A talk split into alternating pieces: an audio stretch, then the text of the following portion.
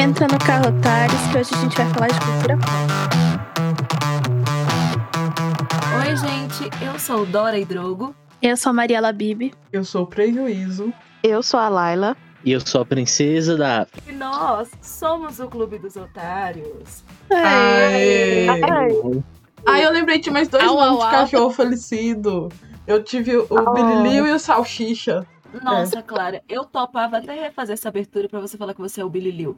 Mas como todo mundo sabe que você é sapatão, não precisa. Olá, pessoas queridas do meu Brasil. Como vocês estão? Estão bem? Que bom. Estamos aqui em mais uma quarta-feira para falar sobre esse filme que sim, é o que me aterroriza todas as noites. Quando eu deito, eu penso nesse filme, fico triste e me afundo um pouco mais na depressão. Mas, antes de falar sobre esse filme, eu quero saber de você, Maria Labib. Você está bem? Eu tô, nossa, eu tô tranquilíssima agora que o concurso já passou. Eu tô assim, nas nuvens. Maria Labib, deixa eu te fazer uma pergunta. Pra quem não sabe, Hum. Maria Labib está sob o controle do corpo de Débora. Maria Labib é uma cachorra que eu gosto de chamar particularmente de Chubaquinha. Como é estar no controle desse corpo, Maria Labib? Me conte. Divertidíssimo. Mariela Bibi só dorme, coitada. Só dorme no colinho. E você acha que Débora está se divertindo sendo um cachorro Chubaquinha? Muito demais. A Débora tá tranquila, tá felizona. Sem preocupação nenhuma. Agora eu quero falar com a maioral desse grupo. Porque, gente, se existe alguém que é maioral nesse grupo, é ela. Princesa, como você está nessa quarta-feira maravilhosa? Conta pra mim. Me sentindo deplorável. E você acha que o nosso queridíssimo Guigo Miranda está se dando bem agora que vocês trocaram de corpo e Guigo Miranda está no corpo de uma cachorra de mais ou menos 30 centímetros, sendo que Guigo Miranda é conhecido por ser um Sasquatch de mais ou menos 3 metros de altura? Deve estar adorando, porque não precisa acordar cedo mais, né? Então, com certeza. Agora eu quero falar com ela. É com ela não, com ele, porque aqui tivemos uma troca muito maluca. Senhor Prejuízo, como você está nessa quarta-feira? Tô ótimo. Só comendo comida, só dando prejuízo. Comendo comida é ótimo, né? Dando prejuízo a roda aí ó, pra todo mundo nessa rua. Muito feliz. E como é que você acha que a nossa querida Clara Carolina está se virando no corpo de um cachorro morto? Porque, para quem não sabe, Prejuízo já é falecido. Mas eu resolvi deixar a Clara fazer o que ela quisesse, porque deve ser ótimo estar no corpo apodrecido de um cachorro que morreu mais ou menos em 2010. Claro, tá muito feliz. É, corrigindo, ele morreu em 2019, 2020. Tá meio apodrecida. Ela tá ótima, tá descansando, não tem problema nenhum na vida, coitada. Tá muito feliz. Clara, nesse momento, tá realizada. Muito realizada. Não, demais. E você, nossa querida Pudo, ela que é a, a maioral, a idosa do grupo. Laila, como você está, minha querida? Ai, eu Desculpa, hoje peço perdão. ótima. Peço perdão, deixa eu corrigir aqui, que te- houve um equívoco. Não é Laila, é Laura. Laura, como você está? Eu tô ótima. Eu tô felicíssima porque agora eu posso comer qualquer coisa que eu quiser, que a Ohana não me deixa comer as coisas que ela come. E agora eu consigo me cobrir sozinha com a coberta, porque agora eu tenho polegares opositores, e aí pra mim é só sucesso. E você acha que Ohana está compartilhando dessa felicidade? Que o sonho dela sempre foi conseguir lamber a própria bunda? A Ohana se ferrou, né? Porque hoje ela, infelizmente, foi pro pet shop e tá lá esperando alguém raspar a bunda dela. Se ferrou muito. Eu adoraria estar esperando alguém raspar minha bunda. Eu acho que para mim ia ser o auge do meu dia. Eu, enquanto Dora, para mim não faz diferença nenhuma estar nesse corpo em outro, porque continuo odiando as pessoas, odiando qualquer um que me toque, odiando carinho, babando e mijando em lugares inadequados. Enquanto a Fernanda, acho que ela tá tranquila. Pela primeira vez, ela tá tranquila na vida, sumiu, desapareceu, pode ser que não volte. Vocês vão ter que lidar comigo. Mas não é tão diferente assim, não, gente. É a mesma coisa. E você está se perguntando, gente, o que é isso? O que que tá acontecendo? Quem são essas pessoas? Eu lhes digo, é porque hoje vamos falar do filme Soul. Esse filme maravilhoso da Pixar, onde o Joel passa uma experiência maravilhosa que é estar no corpo de um gato. E aqui nós trocamos de nomes e de corpos com os nossos pets. Débora e a sua querida cachorrinha Chubaquinha, Maria Labib, Guigo e sua maravilhosa é, cachorra princesa, que tem o, o corpinho de cachorro mais durinho que eu já vi. Eu nunca vi uma cachorra musculosa, Miss Princesa é. Ela é toda durinha, toda. toda. Como é que é aquele meme, gente? É, toda original, gostosa pra caramba? Como é que é? Eu sou toda natural, bonita pra caramba. Isso aí, princesa, é isso aí. Toda durinha, o sonho de todo maromba. Clara que resolveu trocar de lugar com o cachorro morto, sendo que ela tem mais ou menos uns 37 bichos vivos na casa dela. Que se eu fosse ela, eu ia querer trocar de lugar com o Ben TV, que hoje não tá incomodando essa gravação, ironicamente. E, claro, Ohana com a querida Laila, né? Eu troquei com meus gatos e é maravilhoso. Falando em gatos, só quero fazer um comentário aqui, deixar eternizado nesse podcast. O Drogo, gente, ele agora faz um serviço que eu amo. É todo dia, às 6 horas da manhã, ele entra na casa, entra no meu quarto, deita na caixinha que tá do lado da minha cama e a gente dorme gostoso. É maravilhoso. Eu adoro dormir com o Drogo nessa, nessa sintonia que a gente criou. E agora, vamos falar do filme Soul. Débora, conta um resumo pra gente desse filme maravilhoso. Eu quero lembrar você meu caro ouvinte, que esse episódio vai conter spoiler. Não um pouco spoiler, gente. Spoiler pra caramba. No filme Soul, a gente tem o nosso protagonista, Joe Gardner, que é professor de música em uma escola fundamental. Mas Joe tem um sonho de tocar em uma banda de jazz. Porque quando ele, ele era criança, o pai dele levou ele para um clube de jazz e ele se apaixonou. Ele tá lá tendo que lidar, porque talvez ele vai ser promovido para ser professor integral, mas ao mesmo tempo ele consegue uma proposta de um ex-aluno dele de tocar com uma grande é, artista do jazz, que é a Dorothea Williams. E ele tá assim, meu Deus, essa é a chance da minha vida. E daí ele vai lá para esse teste, Dorothea gosta dele, dá a chance para ele, fala então a gente se encontra mais tarde. E Joey tá assim, ele tá tão feliz que ele o mundo ao redor dele, ele não presta mais atenção. E daí ele cai no bueiro e morre. É isso. a alma dele vai pro além vida e daí ele percebe que ele morreu e ele fica, gente, não, eu acabei de conseguir tudo que eu queria na minha vida, se eu morrer agora é como se tudo tivesse sido em vão. Então ele luta para não ir pro além vida. E nisso ele acaba indo parar no Jardim das Almas. É Jardim das Almas que chama?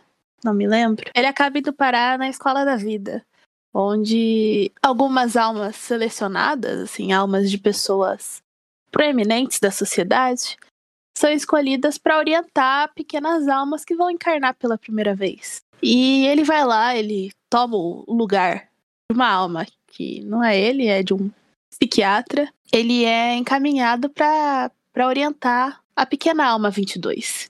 E a pequena alma 22, ela tá lá praticamente desde o início da humanidade, né? que, que ela, todas as almas para elas poderem encarnar, elas têm que preencher um, uma pequena lista assim de, de coisas, né, de, de gostos e montar suas personalidades. E a pequena alma 22 nunca pegou o último, né, que é o seu propósito. E então ela já foi assim treinada por orientada por diversas diversas almas proeminentes, como. É, eu não tô me lembrando, só lembro da Maria Antonieta, porque era só uma cabecinha. É, pela Madre Teresa. pela Madre Teresa. Madre Teresa, por Gandhi. O Abraham Lincoln. tipo, pelo Lincoln. Isso. Assim, ela foi orientada por, por muitas almas e ninguém nunca conseguiu fazer ela encontrar esse seu propósito. Então o Joey tá ali, nervoso, e ele descobre que 22 ela não quer, na verdade, ela não quer encarnar, ela já desistiu. Ela quer ficar lá na escola da vida. Daí eles fazem um trato. Ele fala: Ó, se eu conseguir te fazer pegar o seu propósito, você me dá o seu passe, eu volto pro meu corpo e tá tudo certo. Você fica aí, eu volto e todo mundo fica feliz. E 22 fica: caramba, ninguém nunca me propôs isso antes, vambora. E eles vão lá. E nisso eles acabam, depois de muitas confusões, eles vão. estão fugindo dos. Amigão, que eles não estão fugindo. Eles, eles vão fugindo. atrás do pessoal do barco e eles querem conectar a. É, ele faz tudo, ela não consegue conseguir o, o, último login que falta. Aí eles vão atrás da galera do barco que quer conectar o corpo do Joe com a alma. Só que aí na hora que ele conecta, os dois caem. E vão voltam é, terra. Peço perdão, estava chorando muito nesse momento quando eu vi semana passada. Mas enfim. É isso aí que a Fernanda falou. Tem uma galera lá que, assim, quando as pessoas na Terra, elas estão muito focadas em alguma coisa, assim, elas transcendem, né? E daí a alma delas vai parar nesse jardim. E tem uma galera lá que, bem holística, né? Que uma galera bem doida. Eles têm um barco onde eles tentam resgatar as pessoas que saem desse, desse parâmetro de simplesmente transcender e acabam ficando obcecadas por alguma coisa. Então elas meio que vão ficando presas naquilo. E, e no, no filme eles, elas são representadas por uns monstros cobertos de uma gosma preta, um negócio muito bizarro, que eu me identifico muito. e eles tiram as pessoas desse estado de. A palavra, acabei de falar a palavra, já esqueci. De obsessão e libertam elas, né? E daí 22 apresenta Joey pra essa galera e fala: tem alguma, alguma forma de vocês conectarem a minha alma que está aqui com o meu corpo que está lá? E daí eles vão e eles descobrem que Joe tá numa UTI, né? E quando eles tentam fazer essa conexão, Joe acaba caindo, mas 22 cai também. E o corpo de Joe na UTI está com um gato de apoio emocional. E daí começa a nossa aventura de verdade, né?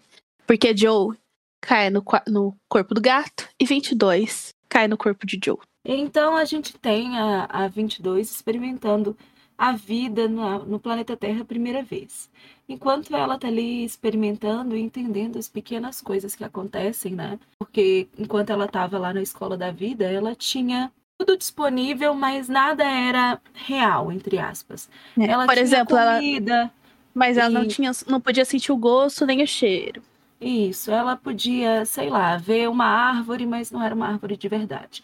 Então nós temos ali a 22 explorando esse mundo, enquanto Joe tenta fazer um, dar um jeito de trocarem essas almas aí dos corpos. E o que eles fazem ir atrás do bicho grilo, que é um desses hippies malucos que ficam aí no barco, enquanto várias outras pessoas que estão no barco estão meditando, fazendo jejum, são pessoas, né, assim, elevadas espiritualmente.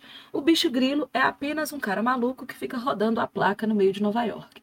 E quando ele roda a placa, ele entra num estado de consciência tão puro que ele transcende. E aí o Joe e o A22 vão atrás dele para saber como eles podem, né, destrocar os corpos. O bicho grilo diz que isso pode acontecer em determinado horário. Até então, a 22 tem que viver ali no corpo do Joe e o Joe tem que viver ali no corpo do gato. Então a gente tem a 22 explorando o mundo, um mundo que ela nunca quis conhecer de uma forma diferente. E ela vai percebendo que é isso, que o mundo é legal pra caramba. Não é necessariamente o propósito que ela pensou que ela tinha que ter, que faz ela viver. Ela diz até uma hora que talvez o propósito dela seja andar, porque ela é muito boa em andar. Eu acho isso genial. Então nós temos o mais caminhando para o final, na hora de trocar os corpos, a 22 quer viver mais, quer experimentar mais coisas, quer sentir sabores, ver coisas e viver a vida. E o Joe quer o corpo dele de volta para ele poder tocar. Então nós temos É, eles volta voltam o- a, é, a, a um da, dos, dos Zés, eu não lembro o que, que são os Zés, mas os Zés são seres do além-vida, né? Que meio É. que controlam tudo. É, um dos Zés, que tem um nome diferente que eu não lembro agora, é, que é a que conta, Jeremy, é, ele fala que, tá, que deu alguma coisa errada, que tem uma alma faltando. E daí os Zés meio que mandam Jeremy pro, pra Terra pra Jeremy tentar encontrar. E ele acaba encontrando os dois e manda os dois de volta pro Além Vida. E daí, quando eles chegam Não lá. é Jeremy, é Terry. Não é Jeremy, é Terry. O importante é que eles conseguem destrocar. O Joe vai e volta pro corpo dele, faz o show e percebe que, mesmo fazendo o show, não era realmente isso que ele queria da vida dele. Então ele vai pro piano, toca mais uma vez, transcende, e enquanto ele está ali transcendendo, ele volta para aquele estado de, de contemplação, de elevação espiritual. E pergunta pro bicho grilo o que, que aconteceu com a 22. Porque ele pôde voltar para a Terra, mas a 22 ficou nesse, na escola da vida. E então ele descobre que a 22 é, ela entrou nesse estado de, vamos dizer, que é tipo uma depressão. É. Ela tá lá meio que se culpando e meio obcecada por isso. E o Joe vai até ela pra tentar consertar a cagada que ele fez. Porque ele disse pra 22 que ela não tinha descoberto que o mundo era legal. Ela só tinha vivido a vida dele e que ela era uma falsa. Então, Sim, que ela só tinha Ela- gostado, que ela só tinha sentido que ela tinha um propósito porque ele tinha um propósito e ela tava no corpo dele. Isso. Então, ela, eles se encontram, o Joe percebe que todas as coisas que as pessoas vieram falando na vida para 22, apesar dela aparentemente não se importar, estão reverberando na mente dela de alguma maneira e que um dos monstros que tem na cabeça dela é ele, dizendo exatamente essas palavras, que ela não tem um propósito, que ela nunca vai ter. Então o Joe encontra no bolso dele as coisas que a 22 experimentou, porque ela guardou pequenos souvenirs de cada coisa que ela experimentou. Uma ida ao metrô, um passeio, a pedaços de linha que a mãe do, do Joe costura um terno novo para ele. Pirulito que ela roubou. Isso. E aí ela entrega isso, ele entrega isso para 22 e ela se acalma. E aí a gente percebe que a 22 conseguiu o último emblema, o emblema que faltava, né?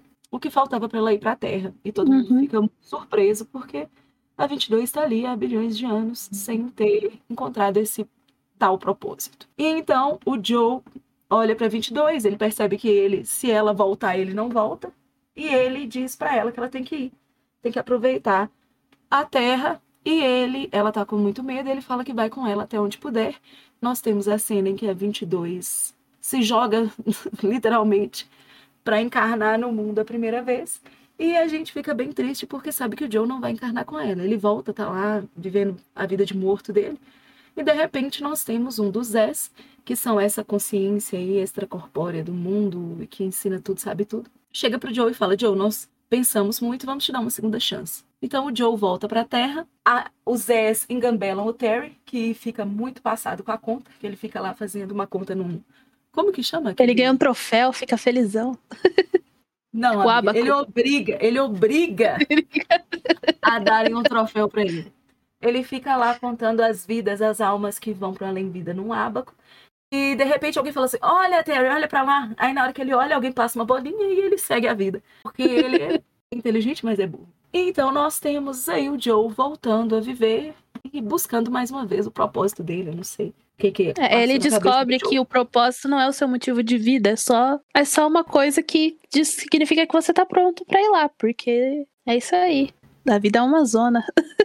Então agora nós vamos discutir sobre esse filme meio maluco. Soul, sempre, ve- sempre que eu vejo Soul, eu saio com uma sensação diferente. A primeira vez que eu vi Soul, eu acho que todo mundo que tem alguma coisa que te move quando vê Soul a primeira vez, é muito é, é impossível você não se identificar com o Joe. Porque você olha e fala, meu Deus, é isso. Eu também tenho uma coisa que eu sempre quis fazer e que às vezes as pessoas não entendem, que eu não consigo fazer porque eu tenho que viver uma vida adulta funcional. E é impossível não se identificar com o Joe. E eu comecei pensando que esse filme era sobre ser apaixonado por uma coisa. E depois eu pensei como as coisas que você ama muito podem te tornar uma pessoa amarga de alguma forma, sabe? O Joe é super talentoso, mas à medida que a vida vai dando nãos pra ele, ele vai ficando amargurado com aquilo, sabe? Como se a vida dele não saísse do lugar. E ao mesmo tempo ele tá trabalhando com o que ele gosta, talvez não da forma que ele gostaria. Mas eu fico muito, assim, complexada.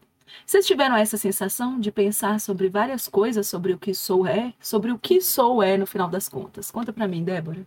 Eu já tenho uma percepção completamente diferente da sua, mas ao mesmo tempo compreendo o que você quer falar. Porque, assim, esse filme mexe muito comigo porque eu me identifico muito com a 22, com as coisas que ela fala, sabe? Que, tipo, todo mundo parece ter um propósito, menos ela, ela não consegue encontrar o- alguma coisa que mova ela. Ela só quer viver, sabe? Tipo, não tem nada assim é, grandioso pra qual ela sinta que ela seja destinada. Ela só quer estar ali e são as pequenas coisas que que para ela fazem valer a pena, entendeu?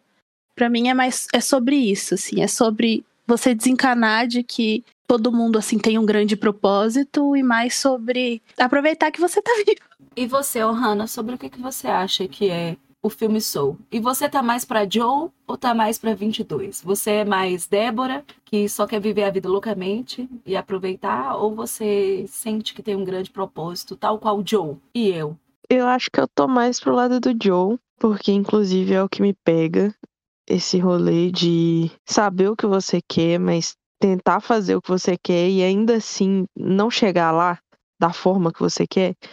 Acho que é por isso que esse filme me faz chorar sempre que eu assisto. Me pega muito essa parte. É, tem, tem uma parte no filme que, que o Joe tá conversando com a mãe dele, que a mãe dele é 100% é, do, da questão de você tem que ter um emprego efetivo, com benefícios e plano de saúde, essas coisas. Viver de música não dá em nada. Seu pai vivia de música e era eu que pagava as contas. Eu que sustentei a casa. E aí ele vai e fala que ele que ele está num, que ele tá num ponto da vida dele que se ele morrer hoje, ele não tem o que mostrar.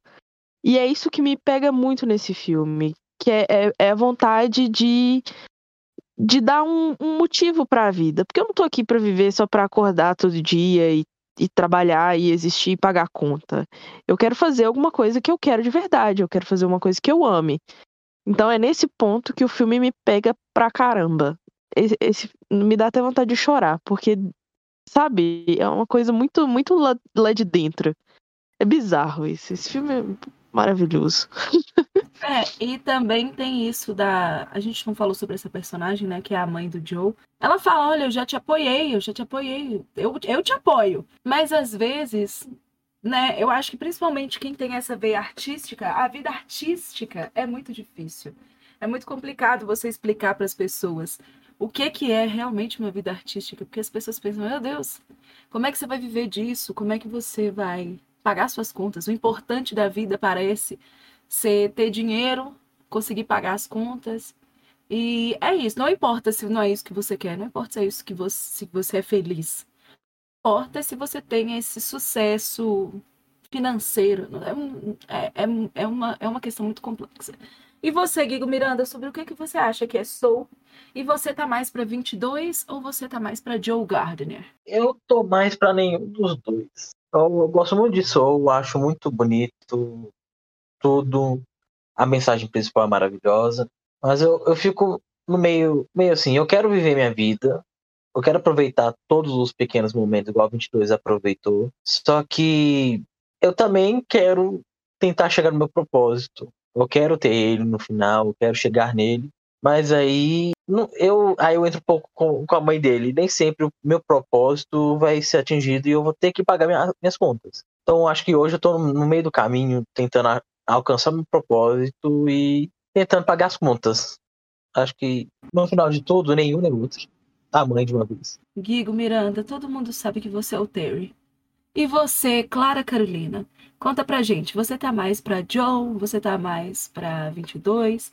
E sobre o que que você acha que é esse filme? Nossa, é, esse filme, a primeira vez que eu vi ele, ele alugou um tri- triplex na minha cabeça. Porque eu fiquei exatamente pensando nisso. Eu falei, caras, eu não parar pra sua vida e pensar assim, nossa, eu sou a 22. Será que eu sou? Será qual, qual será o meu propósito? Porque é isso que eu penso. Eu não, não olho assim e falo, cara, eu tenho uma coisa que eu falo assim que eu faço porque eu amo muito e porque é o meu propósito. Eu não tenho isso. Mas ao mesmo tempo, é, eu percebo pequenas coisas que eu gosto que não são validadas pela sociedade. É, não validadas no sentido, tipo assim, não valem nada. Mas que o importante é o quê? É fazer engenharia e ganhar dinheiro. Aí você fala, ah, vou fazer ali uma psicologia. Nossa, mas é um mercado desvalorizado. Então eu acho melhor você continuar na engenharia, porque você vai ter mais dinheiro. E aquelas validações de outras pessoas vão te pesando tanto, você acaba não tendo a sua validação. Então, para mim, o sou é, é é sobre isso, é sobre a validação que importa é a sua. Porque o Joe, isso ele, ele tinha muito essa questão do de exar, dele ser, né, ele ser o cara. Mas a mãe dele é, gongava ele o tempo todo, falando, cara, aí não, não, não vai pagar suas contas. E, e quando eu morrer, quem vai pagar suas contas, entende? Então, é claro que a preocupação da mãe dele também é válida, de preocupar, de saber que ela não é eterna e tal. Mas e ele, e a validação dele? É, eu gosto muito de quando ele tá conversando com a Doroteia e, tipo assim, e ele vira pra ele e fala: E agora? O que, que eu faço? Né, depois de ele ter tocado e tal. Ela, volta amanhã. Aí ele, tipo assim, só isso. Ela, cara, é só isso. É, é tipo, nem sempre a vida tem um plot, sabe? Talvez você tá querendo uma coisa e você já tem ela há muito tempo, mas por não ter essa validação, por criar uma expectativa, você acha que, que nunca vai alcançar, e você já até alcançou ela, sabe? Então, é, no momento, eu acho que eu sou mais pra 22, de entender qual é o meu propósito, que até hoje eu não entendi. Então, assim, é, claro, que muitas coisas aconteceram né, no meio do caminho. Eu lembro muito que falavam comigo quando eu era uma pessoa mais assídua na igreja que eu ia ser freira. E isso ficou na minha cabeça. Eu falei, putz, se eu não ser freira, então eu não vou ter uma vida. Então, para poder tirar isso da minha cabeça, foi um mó trampo, cara. Foi um mó trampo. Então, entender que ser freira não é a minha, a minha vocação foi muito difícil, porque o que eu mais escutava era isso. Então também tem essas questões, né? Então é, é, é um rolê, cara. Esse filme, ele, ele te pega, e quando ele te pega, você vai sentar, deitar em forma fetal e chorar. Até chorar. Até parar de chorar. Não, é só para complementar uma coisa que, que Clara falou. Que a Doroteia, eu acho que ela traz também um paralelo, né? Porque ela, é, ela toca sax numa banda de jazz. E o jazz tem isso de tipo do flow, de é música de improviso, não tem um, um, roteiro, não tem uma partitura. É você vai com o momento e as pessoas vão encaixando os instrumentos conforme o momento. É um negócio de improviso. Eu acho que é, tem, tem essa parte também, assim, você não tem um, um, Não é propósito a palavra, mas tipo um.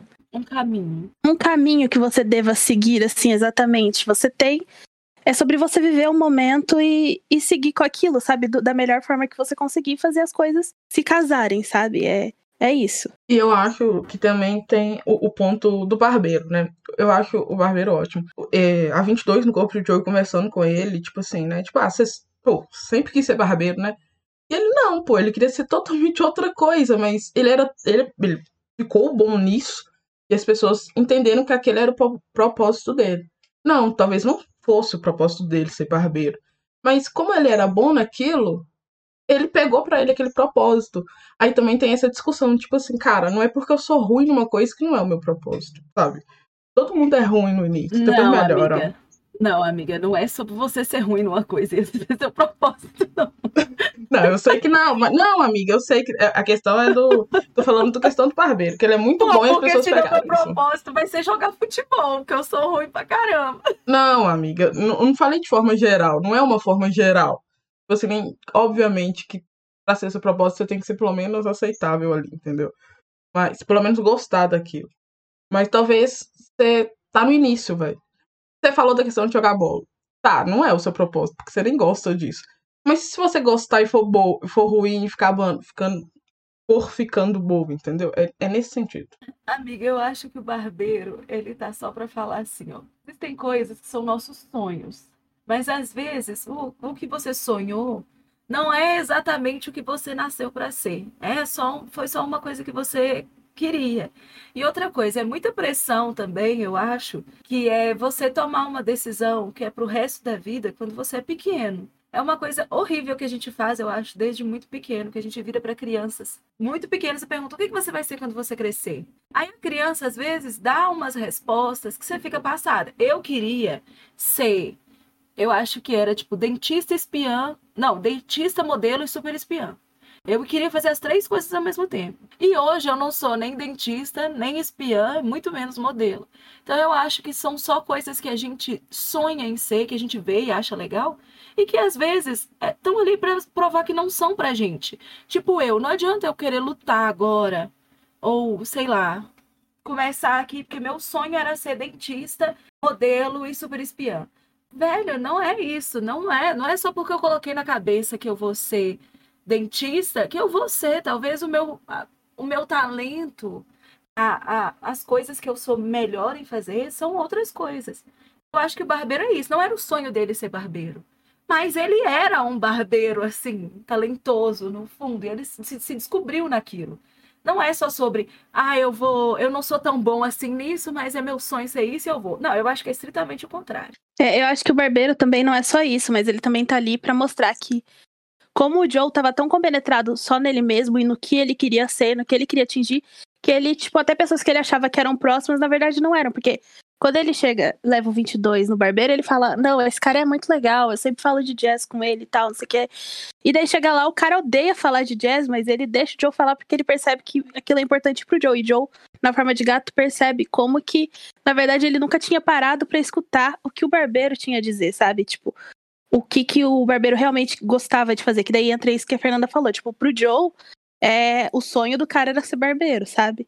E só depois disso que ele percebe que como que ele tava tão preso nele mesmo que ele não tava prestando atenção nas pessoas ao redor dele. Ah, pra mim, entra na questão de. O sonho do Joe é ser o músico famoso. Ele, quando ele tem aquele, aquele momento de fama dele lá, ele vê que não é pra ele. Porque ele tá tocando jazz porque ele amava. assim, Não naquele momento, ele amou, maravilhado. Mas a frustração do momento, sei lá, parece que tocar só o jazz não era o suficiente pra ele mais. Daquele show e acabou. Então, e esse negócio barbeiro, eu gosto muito barbeiro, porque pra mim foi: olha, eu queria ser, mas eu não sou bom nisso. E aí?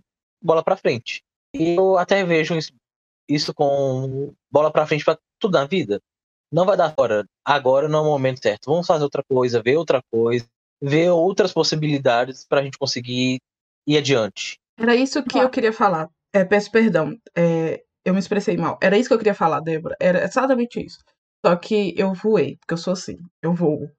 Mas era nesse sentido mesmo que você falou sobre o barbeiro. É, eu acho que o, o Joe tá tão ciente de que.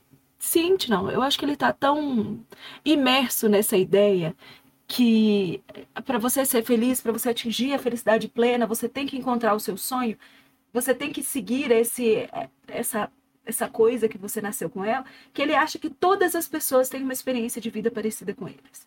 Que todas as pessoas encontram algo e que esse algo faz eles transcenderem. E não. Às vezes tem pessoas que vão experimentar várias coisas antes de encontrar esse algo. Às vezes tem pessoas que encontram esse algo e que querem experimentar outras coisas ainda. Eu tenho uma experiência de vida muito parecida com a do Joe.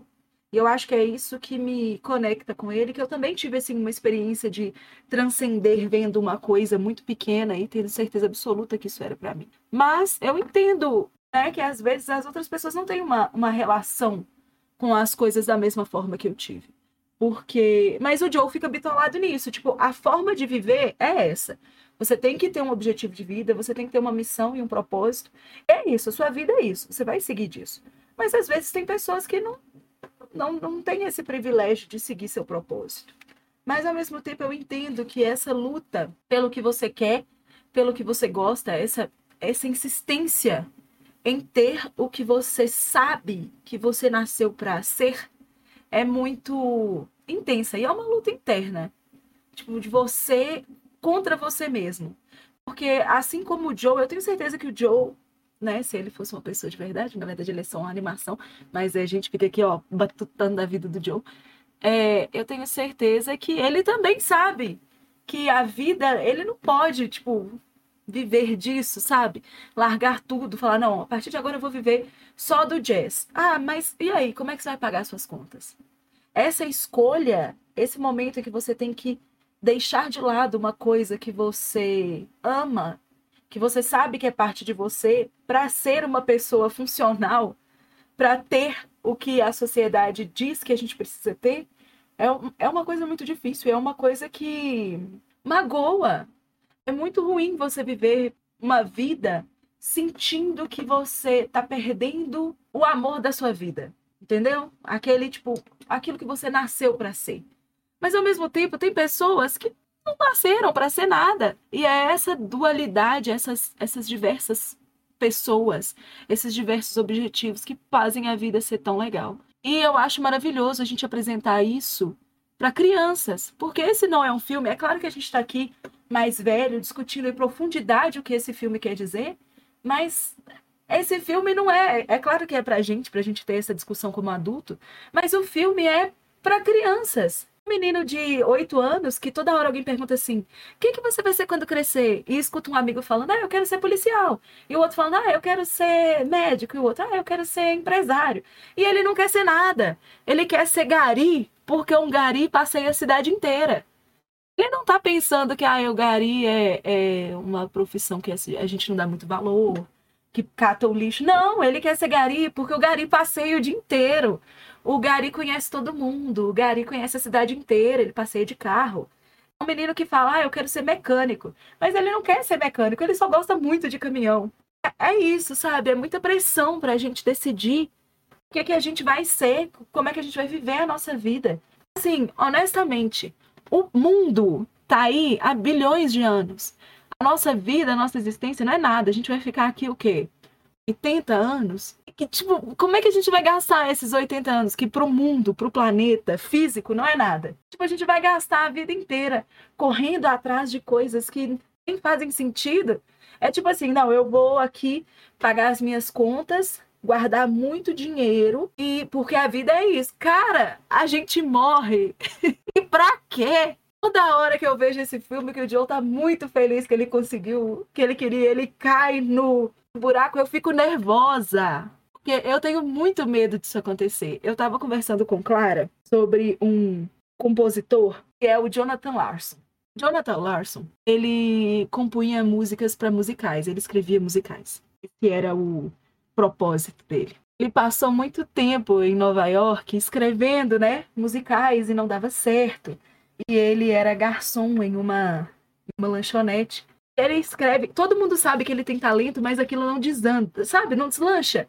Ele tem talento, mas ele tá, sabe, corroendo por dentro porque as coisas não dão certo. E aí ele até fala uma coisa que, tipo, me deixa tristíssima, que é um momento em que ele fala assim, eu tô fazendo 30 anos, eu não sou mais um compositor que faz um bico como garçom, eu sou um garçom com um hobby. Isso me deixa tristíssima, porque eu me identifico muito com isso. E aí, a história do Jonathan Larson é o seguinte, ele consegue finalmente escrever um musical, uma peça que todo mundo vê que vai dar muito certo, e a peça realmente deu muito certo, que é o musical Rent, ele escreveu muitos outros musicais, mas eles não tiveram o sucesso que merecia.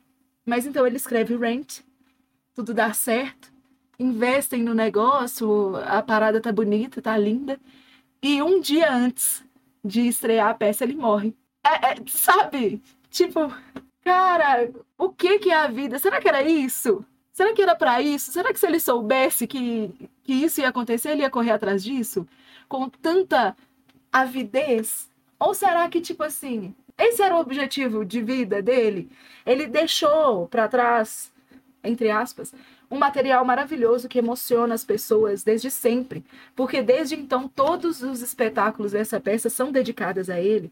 E é uma peça que ficou na Broadway por anos, tem várias montagens pelo mundo inteiro. Será que tipo ele ele tá feliz com isso? É, a, gente, a vida é uma parada muito doida. Eu tô assim, cada. Débora tá rindo horrores, que eu tô aqui assim, ó, pensando, meu Deus, vou morrer amanhã. O que, é que eu deixei? Fernanda transcendeu agora. Ela tá assim, eu tô só tô sentindo daquele momento do filme.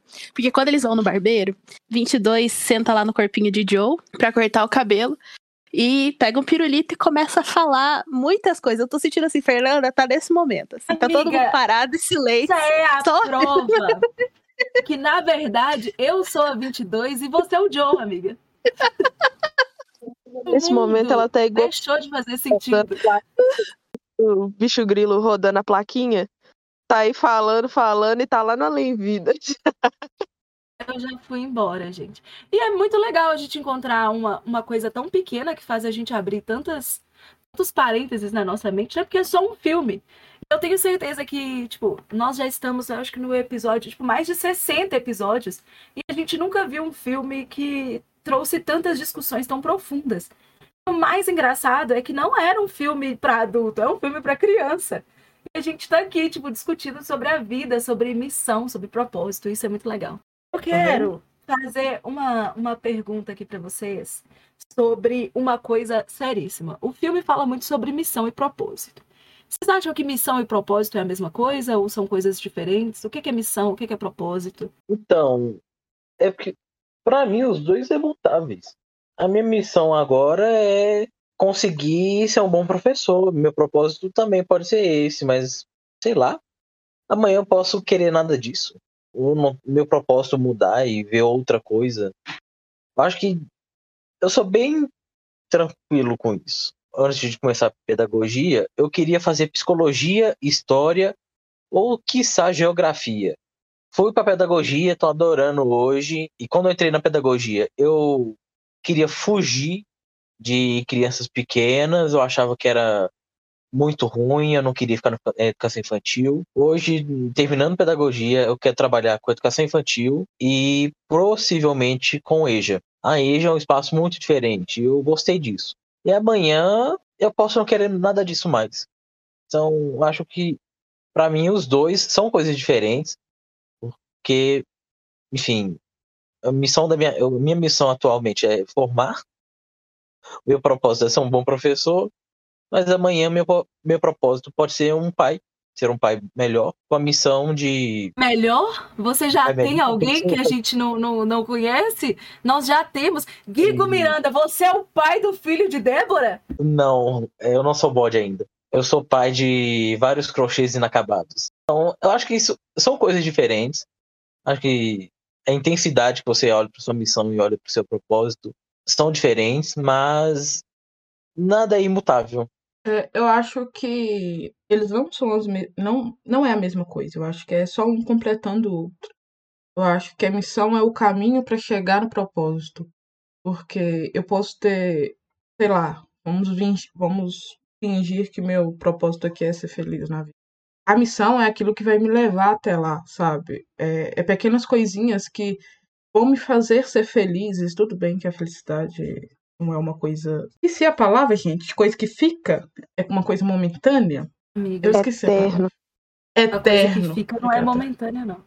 Não, mas eu queria a palavra ao contrário. Porque felicidade, ela não é eterna, né? Ela é momentânea. Então, a missão é aquilo que, que vai fazer as coisas acontecerem aos pouquinhos. E, e é isso, sabe? E, e eu não sei se eu lido com isso. Eu nunca parei pra pensar nessa pergunta. É uma coisa que eu vou pensar agora, sabe? Porque, primeiro, eu preciso encontrar um, um propósito, né? Eu acho que o meu propósito hoje em dia é viver. É ficar vivo. É ficar vivo. Ficar viva. Entendeu? Mas, pra ficar viva, o que, que eu tenho que fazer, sabe? Só viver mesmo. Ficar, evitar de me matar, evitar de pular em frente a uma ponte, essas coisas. Não me envolver em nada de risco. Então, essa é a minha missão pra poder ficar viva. Então, assim, eu, eu peço perdão porque isso aí eu nunca pensei, não. Tá sendo um triplex aqui que eu vou ter que lidar com ele mais tarde. Eu acho muito difícil, Clara, não fazer nada de perigoso, sendo que a vida dela é dirigir caminhão, né, gente? Aí 381 tá complicado. Ô, Hanna, o que que é missão? O que que é propósito? Como é que você lida com isso na sua vida? Isso não é um episódio normal, tá? Esse episódio vai chamar assim, ó. Sou barra sessão de terapia em conjunto. Delícia demais a sessão de terapia em conjunto. eu nunca parei muito pra pensar sobre isso, mas eu acho que eu concordo com o que Clara disse. De propósito ser uma coisa mais longa e missão ser o caminho pra chegar lá. E aí hoje eu penso que o meu propósito é, sei lá, ter uma vida tranquila. Clara chocada falando que eu concordei com ela. Gente, Clara é, é o pior personagem dessa, dessa, desse podcast. Eu pensei por muito tempo que era Débora. Porque Débora a gente fala assim, ó. Não, gente, o céu é azul. Aí Débora abre o microfone. Na verdade, o céu não é azul. O que que você. O que que é azul pra você? Azul é só um conjunto de, de letras que dizem que azul é uma. Aí Débora vai, sempre discordando. Sempre discorda. Mas agora, Clara, ela tá num papel que, que de, de vítima que eu tô me incomodando com ela. Nossa, a gente fala, não, Clara tá certa. Ela fica chocada. Clara tá errada. Ela fica passada. É, Clara, eu acho que você errou nesse ponto. Não, porque todo mundo me corrige. Ah, não, Clara, a gente chama assim. Ah, vocês são falsas. Ó, personagem. Ô, Hannah, continua sua terapia. Peço perdão pelo, me- me- me- pelo ódio. Enfim, é, eu acho que hoje, nesse momento, meu, meu propósito é o básico, né? É, é ter uma vida tranquila, é viver em paz, é conseguir comprar ração super prêmio pro meu cachorro. Meu objetivo hoje é só. Meu, meu objetivo não, meu propósito de vida é esse: é estar em paz, é estar tranquila. E eu acho que, ao mesmo tempo, eu tenho como propósito, sei lá, o teatro. Eu quero viver do teatro. E eu não sei se o teatro me levaria para esse propósito anterior, que é ter paz. Porque eu não sei se eu teria paz no teatro. Mas felicidade eu sei que eu teria. E aí eu não sei se o teatro encaixaria como minha missão. Eu, eu não sei. É uma pergunta muito complexa que eu não sei se tem uma resposta para isso propriamente dita. Mas eu gostei da definição de Clara. Quero reiterar isso aqui. Eu achei, eu achei pertinente. Mas isso agora vai ficar martelando na minha cabeça. Porque eu, eu não sei se tem diferença, eu não sei se é tudo a mesma coisa. Se for diferente, eu não sei o que, que é o que. E você, Débora? Eu deixei Débora por último, tipo assim, eu e Débora, porque eu acho que a gente tem, que a gente vai falar coisas completamente diferentes. E é, eu, eu não sei como é que eu e Débora somos amigas, de verdade. Débora, e aí? Missão, propósito, como é que você lida com isso? Eu sou até nervosa aqui, que eu não sei o que é missão, eu não sei o que é propósito. Se eles forem alguma coisa, eu não tenho nenhum dos dois. E, e assim, eu fico passada, porque eu acho que o ser humano é um, é um bicho tão egocêntrico, tão egocêntrico, que ele tenta ficar achando motivos para sua própria existência, sendo que a gente é um bolo de carne flutuando na porra de uma bola de rocha gigante no espaço. Não tem que ter sentido nenhum. A gente só é insignificante, pronto. Não tem que ficar procurando missão, propósito. Não, a gente vai morrer, vai todo mundo morrer. É isso, gente. Aqui a gente vai terminar o nosso episódio. Um beijo. gente, eu adoro Débora. como Débora é uma pessoa tipo da anarquia. Falou, Hannah. Débora é de Fata 22. O propósito dela é simplesmente andar. É só É isso. causar. Débora veio, veio para causar. Ela empilhou esse tanto de carne e órgãos para causar. É só isso. Tô nervosa, vocês, vocês não têm ideia. Vocês falando, eu tô assim, eu tô assim, meu Deus, gente, para de ser doida. Olha, é, a minha amizade com Débora é uma coisa inexplicável. Porque eu acredito muito que, é, que a gente tem alguma, alguma coisa a gente tem que ter pra gente estar aqui. Porque o mundo, gente, é igual eu falei anteriormente. O mundo tá aí há bilhões de anos. Por quê? Tipo assim, a gente estaria aqui se não tivesse alguma coisa. Alguma coisa pra aprender, alguma coisa pra melhorar. Eu não, eu não faço ideia. Eu, eu realmente não sei. Não sei sobre missão, sobre propósito. Eu acho que a gente nasce, alguns nascem com algumas coisas para fazer mesmo, algumas aptidões bem claras. Débora fala que ela não tem nenhuma, mas Débora faz algumas coisas, tipo, super bem, tá, gente? Não queria falar nada, não. Débora é uma pessoa super inteligente e tal. E a gente, sei lá, eu acho que tem que ter alguma coisa. Tem que ter alguma busca, nem que seja pela felicidade, por mais que isso seja realmente super egocêntrico. Tenha, tem que ter alguma coisa, porque senão não faz sentido. Se fosse só para ser um monte de carne empilhada e aqui por causa de um, de um jogo de dados da vida, sei lá, de- do cosmos, do Zés, é muito injusto. Porque, gente, viver é muito complexo. Sério, se eu morrer e chegarem para mim, eu tiver lá um Zé e falar assim: Oi, alma número 1 bilhão 475. Bom que você desencarnou. E aí, como é que foi? Nossa, foi ótimo. Eu, eu vi, eu teatro, eu transcendi, a vida foi maravilhosa. E aí, é- era isso que era para eu fazer?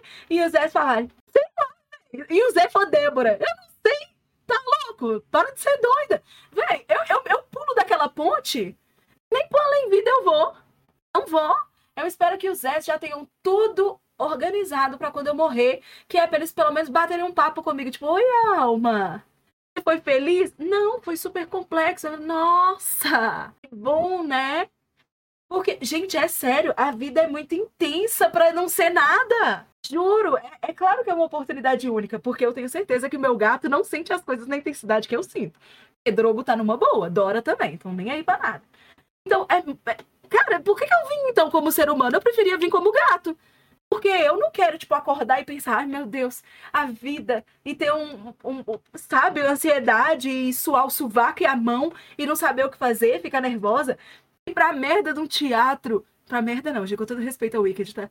E pra um teatro que me emociona e sentir que eu vou morrer, que aquilo é, tipo, de transcender o meu corpo, e não conseguir me expressar de outra forma que não seja chorar, pra não ser sobre nada. Preciso de, eu preciso de alguma coisa. Eu vou terminar minha amizade com Débora. Mas é exatamente o que Débora falou, gente. É por isso que eu, eu entendo, igual Débora.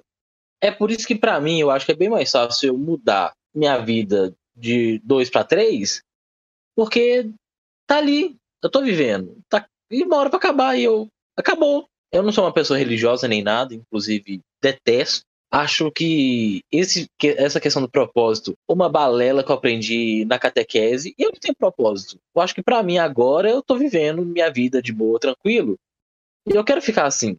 Ah, e, e realmente a vida é bem complexa, você tem que fazer um monte de coisa, um monte de coisinha. Você tem que ser uma pessoa gentil, porque senão vai magoar o terceiros, os quartos e os quintos. Foda-se. Acho que o negócio é viver. Eu não quero ter que pensar minha vida inteira em um propósito. E espero que se eu morrer hoje ou amanhã, não tenha nenhum além-vida. Que se tiver, aí eu vou ficar muito puto. Porque, gente, já chega. Uma vez já foi demais. O, o maldito, sei lá, Homo erectus que sobreviveu naquela merda devia ter morrido também. Se a gente é consequência da evolução natural, pra quê? Eu odeio o movimento de pizza. Eu só espero que tenha reencarnação só pra Guilherme reencarnar sozinho. Eu juro. Sabe aquele vídeo do, do. Porta dos Fundos? Que a menina morre e o cara, ela encontra com um Deus que não tem, tipo, não é o Deus que ela rezou. E ele fala, errou feio, errou rude. Eu espero que Guilherme morra e encontre com o Deus espírita e fala assim: é, Guigo, você tem muita coisa pra fazer ainda na Terra, você tem muito o que resolver. Pra eu ver o pânico, assim, ó, no rosto de Guilherme, sabendo que ele vai ter que reencarnar. E vai reencarnar, tipo, como Jesus. É isso que eu quero, que Guilherme tem que abraçar, assim, Drauzio Varela. Eu quero é, Padre Júlio. Lancelotti. Eu quero Guilherme nisso. Eu quero Guilherme assim. Eu faço questão. Não, a gente sabe, Guigo. Eu sou uma pessoa horrível. Eu acho que Nós estamos no episódio 60 Eu e tantos. A gente pessoa- sabe que você é uma pessoa horrível. esse papo de eu tenho uma missão, eu tenho uma coisa de vida, eu acho muito. Ai, eu sou muito especial porque eu vim pra Terra pra ter um propósito na minha vida. E, gente, a gente viveu quatro anos de Bolsonaro. Você acha que qualquer pessoa que tem um propósito de vida merece quatro anos de Bolsonaro? Ninguém Mas olha, merece isso. Deixa eu te falar uma coisa. Eu não acho que o propósito da vida das pessoas seja uma coisa única. Não é tipo assim, ó, Guilherme está vindo para a Terra para ser um professor. Não é só isso. A vida é muito complexa. Propósitos podem ser coisas que mudam, que você conclui que são diferentes. Tipo assim, você não veio ao mundo só para ser, porque você não é só um professor. Você é uma pessoa super complexa. Você pode querer várias coisas da vida. Você não precisa ser a única coisa que você quer. Eu só vim com a vida para ser mãe. Então, tipo, tudo que eu fiz, o resto tudo desvaloriza? Não, gente, você pode ser um monte de coisa. Não, esse é o objetivo, não é não é, pá, eu vou lá, eu vou pegar assim na terra e puxar. Aí esse aqui, ó.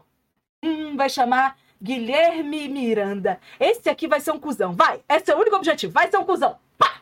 Não! Você veio pra fazer várias coisas, velho. Você faz um monte de coisa. O Hannah até caiu de ódio. Ah, tá, É, caiu Não, de ódio mesmo. Eu queria falar que, assim, e- tudo bem que vocês acham que é egoísmo ter um propósito de vida e que você acha que você foi mandado pra aqui, pra isso, blá, blá, blá, blá, blá, blá, blá. Só que, assim, eu acho que a gente tem propósitos e missões na vida porque nós somos seres pensantes e nós não podemos enlouquecer. Poder podemos, mas, assim, é pra gente não ficar doido, sabe? Porque vir aqui pra nada. Cara, tudo bem que 80 anos é nada pro universo, mas é tudo que eu tenho. Eu preciso fazer alguma coisa. Por mais que meu objetivo seja só, sei lá, é, cuidar da minha família, cuidar da minha casa, acordar todo dia e cuidar de todo mundo. Foda-se, entendeu? Eu, eu tenho que ter alguma coisa que me move. Porque senão eu fico presa a nada. Mas eu não acho que eu fui enviada, que eu fui feita, que a minha alma foi criada pra vai lá, oh, Hannah, você gosta de filme, você gosta de teatro, e é isso que você tem que fazer. Não, eu concordo mais com, sei lá, com a narrativa do barbeiro, que ele achava que ele era uma coisa e aí ele foi lá e se tornou outra, porque as coisas mudam, a vida muda. Entendeu? É isso que eu penso. Na verdade, Guilherme falou, tipo assim, ah, não acredito que tenha um- uma, uma religião nem nada. Aí imagina, você vem pra Terra, você como uma alma aleatória. Você vem pra Terra uma vez, não vai voltar nunca mais, graças a Deus. Você vem pra Terra uma vez pra não fazer porra nenhuma. Ah, eu vim aqui, mas eu só vou experimentar. É tipo você, Guilherme, tá num grande supermercado da vida em que a vida chega pra ele e fala assim: Olha aqui, Guigo, que legal essa, esse, esse talento. Você quer. Não, não, eu tô só passando. Eu tô só olhando. Eu não vou levar nada, não, eu tô só olhando. Ah, puta que o pariu. Fala, Guilherme, se, se justifica. Esse episódio vai mudar de nome agora também. Vai chamar assim: Colocamos pessoas com propósito e pessoas sem propósito frente a frente, olha no que deu. Fala, Guigo Miranda! Porque, gente, é. de- Primeiro estruturando na minha cabeça. Tá, vamos lá. Não é que eu acho que a pessoa vai vir com um dom divino de fazer uma coisa. Até porque eu não acredito nisso. Mas é pensar toda a minha vida, porque, ah, eu tenho um propósito de fazer isso. A vida é inconstante. Seu propósito você pode mudar daqui dois, dois minutos, porque, sei lá, você quebrou seu pé e você não consegue mais dançar tão bem quanto você dançava. Então, pensar que a vida é, é com o propósito de, ah, você está vivendo com o propósito de. Não, é um saco. Eu quero viver minha vida. Eu tocava violoncelo, eu adorava tocar violoncelo. Era uma coisa que eu gostava pra caramba. Mas, assim, minha vida foi ficando muito acelerada. Eu tinha curso de inglês, eu tinha curso daquilo, eu tinha que estudar, tinha que fazer aquilo outro. A minha prioridade era estudar. E eu continuei estudando. Parei de tocar violoncelo. Hoje, depois de sei lá quantos mil anos, eu quero voltar a tocar violoncelo em algum momento. Eu não quero viver minha vida baseado nisso. Até que eu não posso também. Tem um monte de coisa para fazer. É isso. E se amanhã aparecer. São mutáveis, não é um propósito único. É tipo assim, ai, eu quando era criança, gente, o propósito da minha vida era montar a casa da Barbie. Eu tenho 27 anos, isso não pode ser mais o propósito da minha vida. Mas os propósitos vão mudando. E eu acho que sim, a gente tem alguma coisa que nos pertence. Nem que seja uma coisa, tipo, muito básica, assim, muito pequena. Tipo, você. Clara. Clara é uma pessoa carismática. Isso, gente, é dela. Pra mim, Sim, mas... mas isso não veio, assim, de uma construção da sua vida. Não, a cara, Clara só teve uma condição na vida dela que favoreceu ela ser uma pessoa carismática. Eu, na minha vida, eu fui virando essa pessoa rancorosa assim, e amargurada. E acabou. Não é porque Ué. é o propósito de vida. Ah, meu ovo. Deixa eu só te fazer uma pergunta. Por que que Ah. você- o que, que te faz levantar da cama e ver o dia? Agora eu fiquei curiosa. O que faz levantar da cama e ver o dia? O olho, É. a perna. Guilherme vai responder assim. o olho me faz ver as coisas e a perna me faz levantar da cama. Porque, nossa! Me faz levantar no escutador, tocando 4 horas da manhã. Cara, só isso? Tipo, você não tem nenhum. Ai, vou ir porque eu gosto do meu serviço, do meu estágio? Não, o Guilherme Ô, cara, eu gosto. a Meryl Streep em Mamma Mia. Que ela levanta assim e fala money, money, money, mandei, money isso. In the rich man's world. Ô, Guilherme, agora segura aí que Débora quer muito falar. Fala, Débora. não, eu fui interrompida tantas vezes que eu nem, nem lembro mais o que, que eu queria falar. Eu, eu tô assim, tô sem rumo. Aí, aqui, só pra fechar. Ô, claro, sabe o que me acorda todos os dias? O capitalismo falando que eu tenho que ganhar dinheiro. Porque se não fosse isso, eu não acordava. Tá aí o erro. É esse o erro. Esse é o grande erro. É Porque, sabe, é- essa discussão toda a gente está tendo simplesmente porque alguém, em algum lugar da história da, da humanidade, decidiu que o que é importante na vida é levantar todos os dias para ganhar dinheiro. Que a vida é baseada nisso. Que a nossa, o, o nosso sucesso como ser humano, como uma pilha de carne empilhada, é só esse, entendeu? Que a gente tem que levantar e ganhar dinheiro. Porque se a gente não tiver dinheiro, a gente não consegue sobreviver. É isso, nós estamos tendo essa discussão só por isso. Ter dinheiro é o que importa. Porque, tipo assim, o que leva Guilherme a se levantar todos os dias não é pensar assim, cara, vai ser muito legal o meu trabalho, eu gosto muito do meu emprego, eu, eu acho que ser professor é uma coisa que me inspira. Não, ele levanta pensando assim, ó, são quatro horas da manhã, eu odeio minha vida, eu odeio crianças, mas eu preciso de dois mil reais porque eu quero comprar um computador. É tudo culpa do capitalismo. Ah, tio Sam, vai pra merda do nada. Agora você quer tentar falar? Amiga, eu acho que você resumiu tudo. Você acabou de resumir tudo. É isso, pode acabar o episódio aqui. Um beijo. É isso, o Clube dos Otários do podcast mais comunista que tem. Nossa, vai chamar Clube dos Comunistas. Clube dos Comunas. Não, é, tem essa parte do capitalismo. Mas eu acho que eu não deixo de viver as partes boas por causa dele.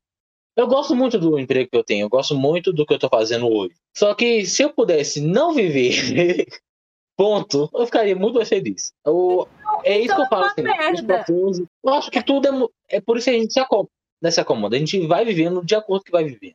Eu não eu sei que hoje eu não consigo viver de uma, não consigo dar a aula do jeito que eu gosto, porque eu dependo de todo um sistema. Mas não quer dizer que dentro desse sistema eu vou ser a pessoa mais infeliz do mundo.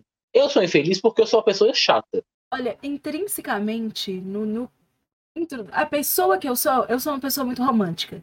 Não romântica de, de romance no, no sentido literal da palavra, mas romântica nos ideais. Eu quero acreditar que a vida é fazer além, sabe, disso. Além dessa, sabe, de, de me acomodar, de fazer as coisas só porque eu tenho que fazer. Eu sou uma pessoa que eu quero todos os dias levantar e pensar assim, cara, eu vou trabalhar eu vou fazer isso e eu gosto disso pra caramba. Isso é bom demais. E se a coisa não é boa demais, se eu tô fazendo apenas por fazer, claro que isso não é todo dia, gente. Não é todo dia que você levanta e fala assim: ai, que ótimo, vou gravar no Clube dos Otários. Tem dia que a gente grava 9 horas da manhã de domingo. É foda acordar 8 horas da manhã no domingo. Mas estar aqui com vocês é bom demais. Tipo, vocês são meus amigos, é ótimo fazer isso com vocês.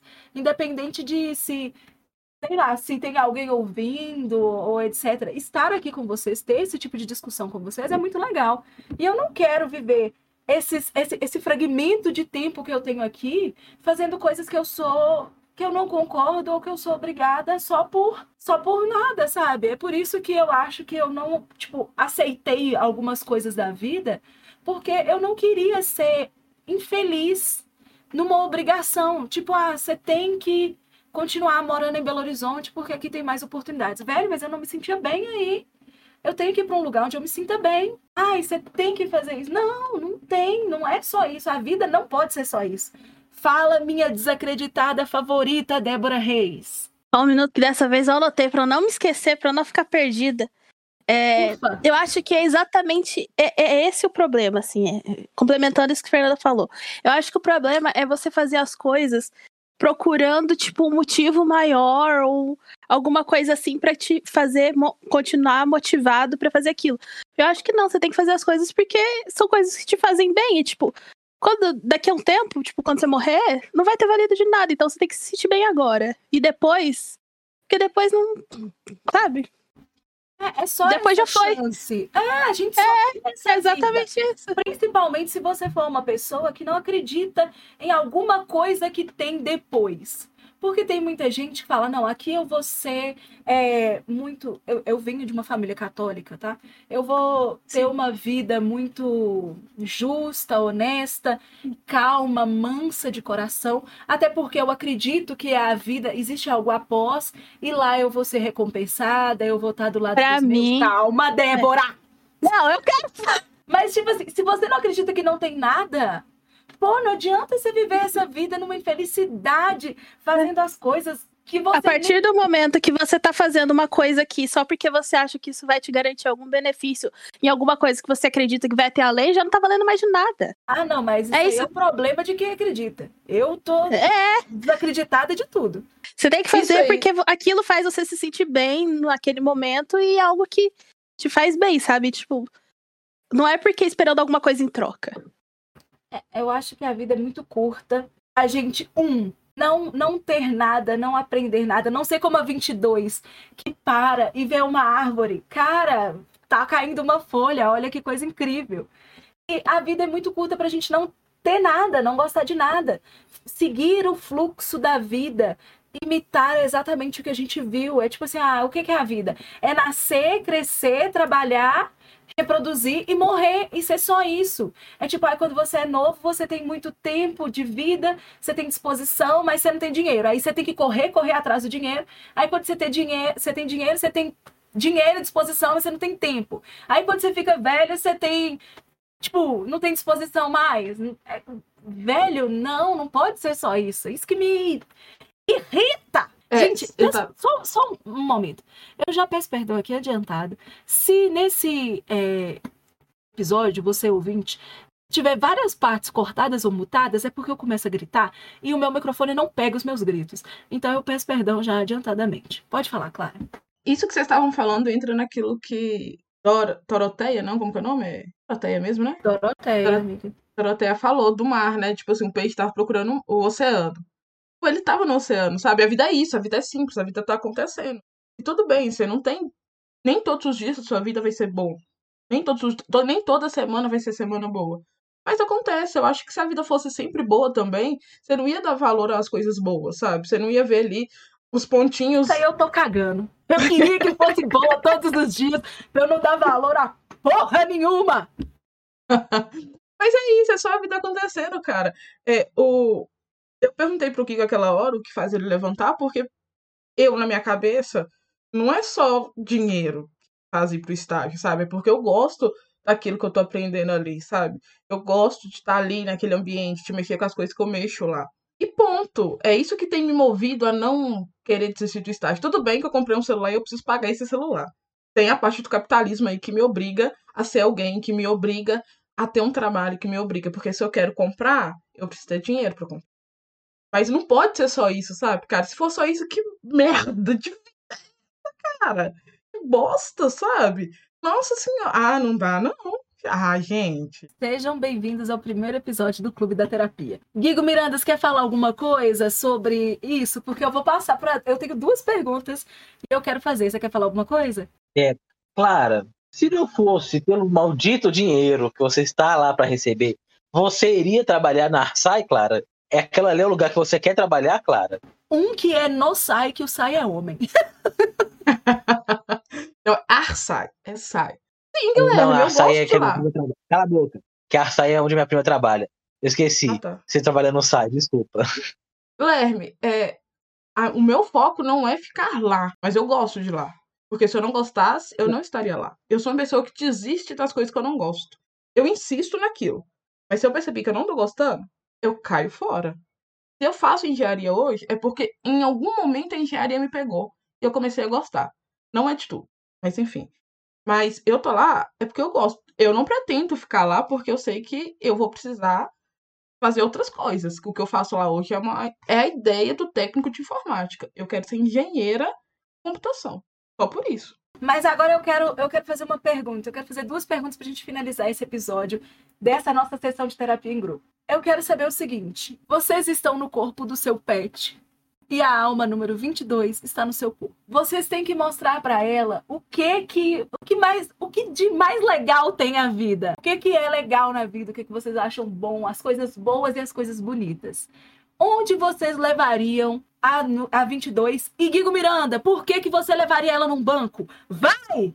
Não, eu levaria ela pra ver Wicked e depois é, a gente ia se jogar de, uma- de um pedregulho muito alto onde a gente poderia morrer contemplando o céu estrelado. Clara Carolina, me conta, e você? O que, que você mostraria de bom pra 22? Com certeza eu ia pegar uns meus 15 amigos próximos, ia marcar um churrasco e falar: vem, vem ser feliz. Ia fazer uma videochamada com Débora, que ela não ia poder estar presente de corpo, mas ali na videochamada, encostadinha ali, ó, pra poder estar com a gente. E ela ia ver como é bom ter 15 amigos. E você, Ohana, o que, que você ia mostrar pra 22 que tem de legal nesse mundo? Ah, eu acho que eu ia levar 22 ao teatro, eu ia levar ela pra ver alguma peça muito massa. Sei lá, ir pra São Paulo ver as peças que tem lá, tipo, o Wicked, tava lá Bonnie e Clyde, que eu fiquei com vontade de ver. alguma coisa assim, ia levar 22 ao cinema, assistir algum filme em 3D, em IMAX e tudo que tem. Pra 22 ver as coisas que eu gosto. E é isso, talvez ela odiasse, mas é o que temos. Talvez 22 ia falar, "É, realmente eu estava certo. Assim, Porra, para de mentir. Você ia colocar 22 pra ver Upload, aí ela ia desistir de vir pra Terra. eu não ia colocar 22 para ver Upload, apesar de eu gostar bastante, não é a série que eu colocaria ela para ver. Eu provavelmente colocaria 22 para assistir How I Met Your Mother, que eu gosto bem mais. Ou E Modern Family. E você, Débora, o que, que você ia mostrar pra 22? Ou você não ia mostrar nada e ia ficar as duas contemplando o abismo? Eu só consigo pensar em uma coisa. Que é depilar a perna e deitar num cobertor quentinho. Em seguida. Uma mulher Viu? É a minha melhor sensação que tem. É a mais gostosinha. Ai, é uma delícia. Contemplar o que tá vivendo no momento. Depilar a perna e deitar no cobertor quentinho. Há É sentimento delícia. melhor que isso? Ih, Não tem. É gostosinha, tem um Tem. peridinho. Eu acho que pra mim a vida. É claro que eu gostaria de mostrar pra uma pessoa que uma, uma alma que está entrando nesse mundo agora. É claro que eu ia querer mostrar coisas incríveis e gigantescas, tipo Wicked, que pra mim foi uma coisa. Nossa, eu não consigo expressar em palavras até hoje, sem chorar o que que foi aquilo pra mim. Mas eu acho que, cara, eu vivi 27 anos e eu vi o Wicked uma vez. Eu acho que isso não é a coisa mais grandiosa da minha vida. Tem coisas menores, exatamente como Débora falou, que são realmente combustíveis, sabe? Existem, tipo, ai, você comeu alguma coisa que você acha muito gostoso, ou você tá perto das pessoas que, que te tratam bem, que te fazem bem naquele, naquele momento, sabe? Existem coisas menores que são mais constantes do que essas coisas grandiosas todas, que eu acho que fazem a vida ser, ser legal. Eu acho que é isso. Eu acho que eu levaria 22 pra, sei lá, comer alguma coisa legal, escutar uma história boa, ser ouvida. é compreendida. Acho que essas coisas são, tipo, sei lá, olha, é, eu levaria para 22 para participar de uma leitura interativa com Clara e Débora. E isso, isso é, esse é o momento. Existem coisas enormes e maravilhosas na vida, existem mesmo, e existem coisas pequenas tão maravilhosas quando. Eu acho que estar vivo é uma loucura, é realmente uma coisa muito doida. Mas tem coisas muito pequenas que valem muito a pena. E eu acho que a 22 ia curtir demais essas coisas pequenas. Porque é isso que ela gosta, gente. Ela gosta de comer pizza, andar de metrô e sentir o ventinho na bundinha dela. Fala, Guigo Miranda. Mas acho que para levar pra um rolê com a 22 é sair para beber com os amigos. Acho que, inclusive, estou fazendo pouco isso. É muito bom só sair para reclamar com pessoas que você gosta. E uma felicidade que eu que eu tive ano passado e eu tô tendo de novo esse ano, que é sentar numa mesa de sala de aula e ver pessoas que nunca leram na vida lendo. Eu não sei se a 22 ia curtir muito não, mas se alguém tivesse tentando me convencer a viver, eu ia curtir. No filme, é, Guigo falou agora de um momento que para ele foi um momento que eu acho que é como o, o que o Joe sente quando ele tá tocando piano, que são momentos que a gente transcende. Eu inventei essa pergunta agora, tá? Só porque Guilherme falou nisso. Eu quero saber se vocês já tiveram algum momento desses e qual é o momento que vocês, como pessoa, transcendem. Guigo Miranda, você quer acrescentar alguma coisa nesse seu momento de transcender ou você vai manter essa, essa sua parada aí? Então, o, o ano passado eu tava com um aluno específico que, quando ele escreveu Bala, escreveu Bala, depois de três meses sentando do lado dele todos os dias. Acho que foi aquele momento de transcender. Da gente, foi o momento que o Joey sente se transcendendo. É uma, é uma coisa que eu não consigo explicar em palavras de como é que foi. Clara Carolina, você tem esse seu momento de transcender? Como é que é para você? O que, que é esse momento para você? Cara, é, não, acho que não chega perto daquilo que eu vivi lá no filme. Talvez você viva no teatro apresentando peça, ou que vocês viveram assistindo, mas toda vez que eu tô com os meus amigos, e isso que eu falo, por exemplo, é, churrasco na casa da Fê, na casa da Laila, ver a Ana, é, conversar e ler com as meninas, são pequenos momentos que me fazem, me fazem sair de mim, sabe? Falar, putz, eu tenho uma puta vida boa por eu ter essas pessoas ao meu lado, sabe? E um dos momentos também que eu acho é quando. Isso eu descobri recentemente. É quando eu tô no ensaio de teatro com as meninas. Fada Azul. E os meninos, né? A Fada Azul, né? Porque, cara, que incrível é você ter essa oportunidade de se descobrir. Porque, cara, teatro é incrível. E eu não sei lá, 2019, 2020, eu tô nesse universo teatral. Eu acho incrível. E toda vez que tem ensaio, para mim, não é um. Não é um peso ter que ir ao ensaio ter que mudar a minha vida para apresentar uma peça com a fada blue, fada azul, tá? É assim, me faz transcender. E eu já, inclusive, peço aqui a diretoria fada azul. Saudades dos ensaios, sabe? Pra mim é, é um dos momentos mais felizes do mês, por exemplo, sabe? Porque eu vou estar com pessoas que eu gosto, pessoas que me tiram de mim. Simplesmente me tiram de mim. É, ultimamente, eu tenho é, falado muito essa questão que todo mundo me corrige e tal mas eu tenho amado. Gente, semana passada eu fui casa da Fê e tava a Lúcia, a mãe da Fê, né? Fê e Bia falando inglês. Eu falei, caralho, eu quero falar inglês também, gente. Peraí. E a única coisa que eu, sei, a única coisa que eu falava era, hi, how are you? E eu fiquei naquilo, sabe? Eu achei incrível, porque aí teve um momento que, que as meninas tentaram me ensinar a falar algumas palavras, sabe? Isso para mim é transcender, sabe? É sempre estar ali em um estado de, de aprendizado, de um estado de estar com pessoas que te amam, porque eu sei que todo mundo aqui reclama, mas todo mundo aqui me ama. E pessoas que eu amo, que eu amo também, sabe? É, é, é isso, sabe? Esse contato com essas pessoas. Débora, você tem algum momento que você transcende alguma coisa que você. Ah, vai aí, fala aí que eu não tenho. Tem dois momentos em que, assim, um eu transcendo muito, outro é às vezes. Mas um que é quando eu medito, assim. Eu tenho muito esse costume de, de meditar. E eu sempre sinto, assim, que, que quando eu tô meditando, eu entro, assim, no estado que, sei lá, eu, eu saio da realidade legal. Até que às vezes eu brinco com o Fernanda, é que eu falo que eu dou uma dissociada. Mas é, é, é isso, assim, eu consigo ter essa fuga muito fácil quando eu tô meditando. E tem momentos em que isso me ajuda muito, assim, a, a continuar. E o outro é que, que acontece às vezes é quando eu tô escrevendo, às vezes com a Fernanda, às vezes sozinha, mas quando engata, assim, parece que vai de um jeito que, sei lá, parece que você sai do corpo. É um negócio muito doido. E é muito engraçado, muito interessante, assim, quando a gente tá fazendo isso junto. Porque eu não sei se já aconteceu com a Fernanda, mas eu tenho a sensação de que às vezes, quando a gente tá indo junto, chega num momento que a gente transcende tanto que uma vai completando a frase da outra sem se comunicar, assim. É um negócio muito doido. E é isso aí. E você, Ohana, você tem isso? Quando que você transcende? O que é a coisa que te faz transcender? Pensando aqui, eu tenho vários momentos em que isso acontece também. É, o primeiro não acontece mais com tanta frequência, mas surgiu por causa da, da faculdade. Com a faculdade, eu comecei a fazer filmes para ela e estar num set de filmagem, estar fazendo aquilo ali. É, às vezes eu acho que é um pouco é, presunçoso e prepotente falar isso, mas é uma sensação muito boa.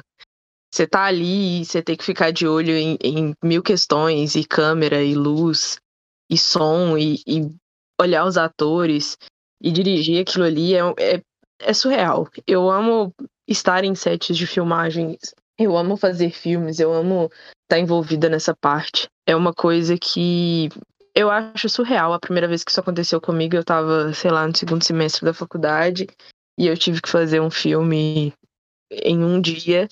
E foi uma loucura total e foi maravilhoso, maravilhoso. Se eu, se eu pudesse voltar para esse dia, eu voltaria sem pensar duas vezes. E outro momento é quando eu tô no palco. Estar no palco, para mim, é, é uma coisa. Eu, eu não sei explicar a sensação que é estar no palco. Porque, ao mesmo tempo que é uma coisa que dura, sei lá, uma hora, uma hora e uns quebrados e alguns minutos, para mim passa num piscar de olhos. E se eu pudesse ficar ali para sempre, eu acho que eu ficaria. A sensação de, de chegar e saber o que eu tenho que fazer. E ao mesmo tempo não saber o que, que eu tenho que fazer, porque tudo ali pode mudar num piscar de olhos, é, é maravilhoso e sair do palco e chegar na coxia e ter mil coisas acontecendo, para mim aquilo, eu acho que se o céu é o que você mais gosta, aquilo ali seria o meu céu. É uma coisa que eu, eu, eu não sei explicar, não, não, não tem como colocar em palavras o que eu sinto quando eu tô no palco. Claro que tem momentos do cotidiano, coisas do cotidiano, igual a Clara falou, mas eu acho que o que mais pega é isso aí. Eu sou uma pessoa romântica. Eu acho que esse, essa minha, essa, esse meu crer, esse meu acreditar me faz transcender muito. Eu transcendo em vários momentos da minha vida. E são coisas, às vezes muito pequenas, às vezes muito grandes. Assim como Ohana, eu, eu sou do teatro. E isso é muito engraçado falar com essa certeza, mas eu realmente sou do teatro. É, estar em cena, eu tenho, eu costumo falar que eu não lembro eu lembro de estar na coxia e de voltar para a coxia. O que acontece no palco, para mim, é só um borrão. De tão intenso, de tão forte que isso é. É, é. é, é indescritível. Eu também tenho essa sensação com a escrita, e é esse desconectar completamente com o mundo. Eu não tô ali mais. Eu tô naquele lugar, sabe? Eu sou uma pessoa visual. E aí, quando eu estou escrevendo, quando eu estou atuando, quando eu estou lendo, é uma coisa que me eleva tanto que eu saio dessa, desse material, desse pouco, sabe? Dessa, desse tempinho que a gente tem aqui, e eu sou levado para outro lugar que é maravilhoso. Escrever é, é maravilhoso, estar no palco é maravilhoso. Ver as coisas que a gente vai construindo aos poucos é maravilhoso. É, há pouco tempo a gente teve uma. Há pouco tempo não, faz mais de um ano. A gente fez a nossa primeira apresentação de teatro como, como fada azul, profissionalmente. E foi, assim, uma das coisas mais difíceis e uma das coisas mais maravilhosas da minha vida. Eu saí de lá com alegrias e com traumas que eu vou carregar para sempre. Mas estar no palco foi uma coisa tão forte que, tipo assim, eu não sei, eu não sei descrever, porque não foi só estar no palco. Não foi só apresentar, porque eu já apresentei várias vezes, e é claro que eu transcendo também várias vezes quando eu tô no palco, em qualquer momento. Mas essa vez foi uma vez muito diferente, porque eu estava cercada das pessoas que eu mais amo no mundo, das pessoas que eu mais amei. Eu tinha do lado dois, dois dos meus amigos mais importantes, é, eu estava contracenando com uma pessoa que é tipo um, um irmão que eu ganhei sem querer. E estar do lado dele em cena era muito bom, porque ele me passava uma segurança incrível. Eu estava do lado de pessoas que sonharam estar ali junto comigo. Quando eu saía do palco, quem trocava a minha roupa era minha mãe. É, eu conseguia ver do palco pessoas que eu amo emocionando junto comigo. Isso, para mim, é, é, o mais forte, assim. É o transcender mais intenso. É, eu senti isso também uma vez que a gente ainda estava apresentando aqui em casa. E eu tava, tipo, muito emocionada, sabe? E aí, saber que, tipo, Débora da casa dela tava parando para ver o que a gente estava fazendo é uma coisa que, de verdade, isso não tem preço. E compartilhar esses, essas grandes emoções, esse transcender, é muito melhor do que transcender sozinho. Transcender naquele dia que a gente estava no palco. E eu sabia, tipo, toda vez que eu encontrava com o Guigo na coxia, a gente ria. E era muito divertido. E a gente fofocava em cena. As meninas cantando e eu e o Guigo fofocando e rindo. Encontrar com Ohana de bigode e peruca. E a gente rir, dançar na coxia enquanto Clara fazia a apresentação dela estar no palco sabendo que eu tinha minha mãe, as minhas tias ali torcendo por mim, escrever sabendo que eu não tô sozinha e que Débora vai estar tá ali comigo, tipo, vai escrever. Ela sabe o que, que é o esquilo, ela sabe traduzir, porque eu e Débora, para quem não sabe, a gente escreve em um docs compartilhado. Ela da casa dela, eu da minha, e às vezes eu tô escrevendo uma frase e falo assim, Débora, como é que escreve tatu? Aí Débora vai lá e fala, como assim? Aí eu, tatu, amiga, tatu. E a gente compartilha aquilo transcender é muito bom e eu transcendo muito sozinha.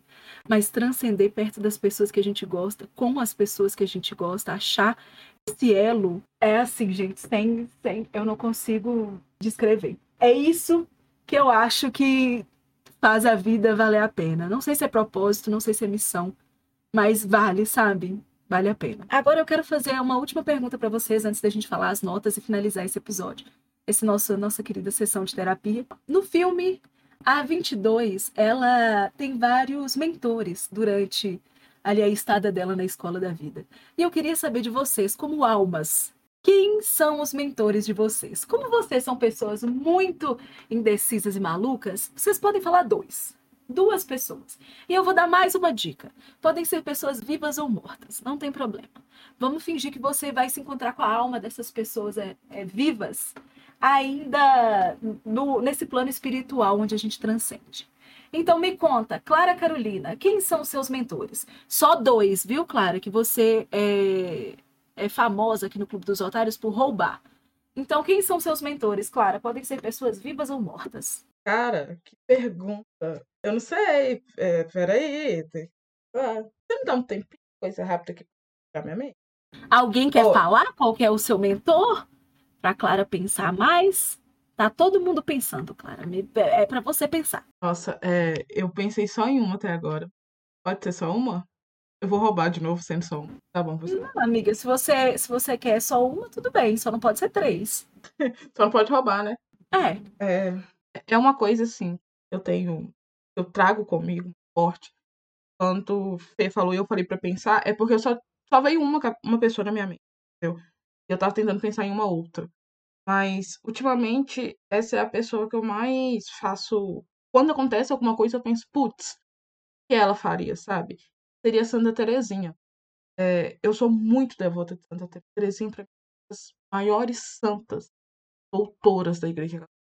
Ela foi uma santa simples, uma santa pregava o amor o tempo todo, sabe? Ela é a, a minha mentora. Eu não consigo em outra ou outro outro person personagem, não, ou outro santo. Só Santa Teresa que tá ali na tempo todo falando, minha filha, melhore. Tá ruim, melhore. E você, Guigo Miranda, quem seriam seus mentores quando você estava na escola da vida? Eu não consegui pensar em ninguém. Sério, né, Joana? Não consegui pensar em ninguém mesmo. Eu não consigo pensar em uma pessoa que me ajudaria a me formar uma pessoa que eu sou hoje. Nem Além de um psiquiatra não, pior que não. Acho que um psiquiatra e talvez um psicólogo muito bom. Qualquer um, muito bom. Tá bom. E você, Ohana, quem seriam seus mentores? Ou quem for seus mentores, sei lá. Primeiro, uma pessoa que está vivíssima e vivendo aí, triunfando maravilhosamente bem, que é a nossa queridíssima Lady Gaga. Eu gostaria muito que ela tivesse feito parte da minha mentoria na Além Vida. Eu acho que que seria ótimo, maravilhoso. Ela falou, seja uma, Stephanie, uma, uma estrela pequena Stephanie. Mas aí não rolou, né? Aí foi isso, ela falhou no propósito dela. E eu acho que talvez a outra pessoa seria minha bisavó, Conceição, que não é bisavó por parte de pai, mas por parte de mãe. Ela morreu tem alguns anos, uns 10 anos. Nossa, já tem isso tudo. É, eu vi ela poucas vezes na minha vida, mas ela com certeza é uma pessoa maravilhosa, uma pessoa maravilhosa, e a mentoria dela seria maravilhosa. Porque no momento que 22 falasse que não quer vir pra Terra, ele ia falar: deixa de ser boba, menina. Ia xingar ela, ferir uns três direitos humanos, e aí 22 ia perceber que na, na, na Terra tem pessoas incríveis assim, e ele ia querer, querer vir para xingar outras pessoas.